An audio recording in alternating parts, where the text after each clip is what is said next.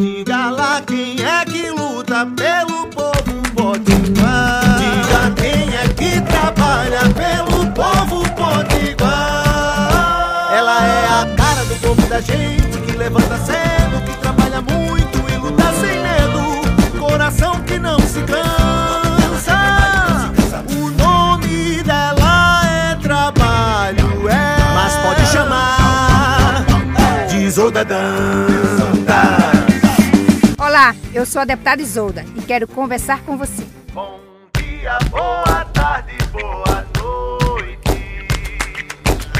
Menina, nesse final de semana aconteceram tantas coisas, tantas coisas importantes que eu não posso deixar de comentar aqui com vocês de jeito nenhum, né não?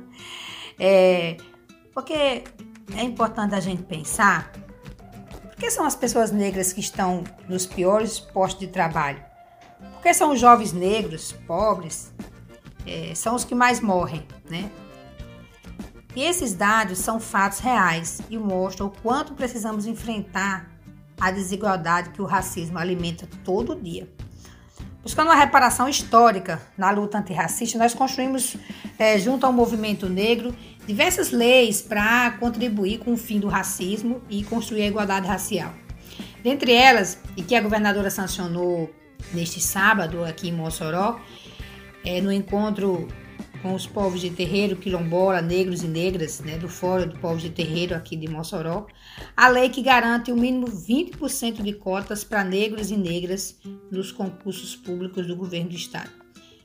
Não se trata é, dizer que os negros são incapazes ou são inferiores ou que isso é discriminação e que a discriminação começa quando a gente faz isso. Muito pelo contrário.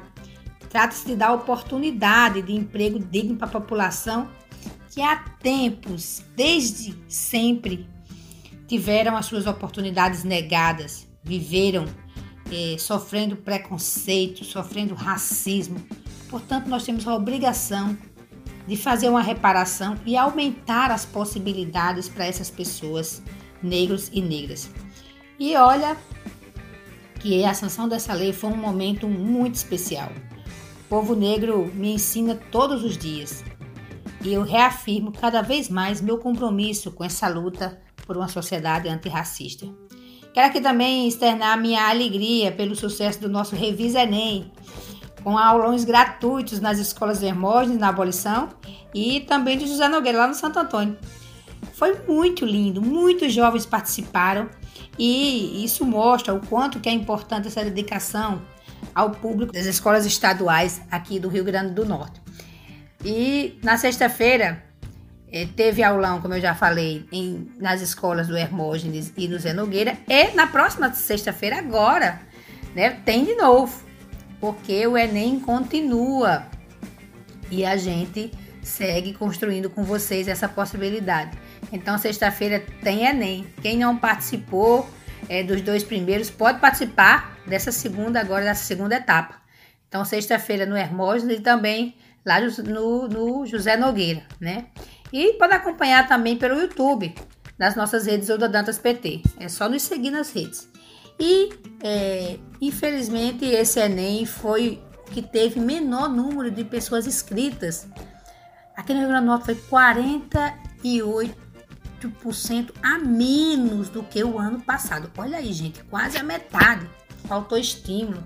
E essa é a ferramenta que faz com que a nossa juventude possa acessar as universidades, especialmente os jovens, né? É, de, de escola pública que tem né, essas reservas de vaga nas universidades.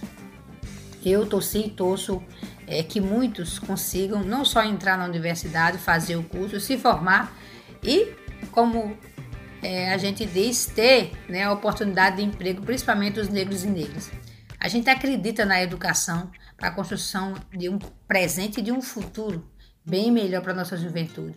E os professores e professoras também são fundamentais nisso.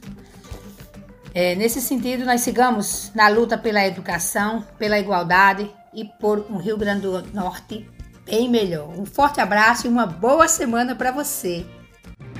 Isolda.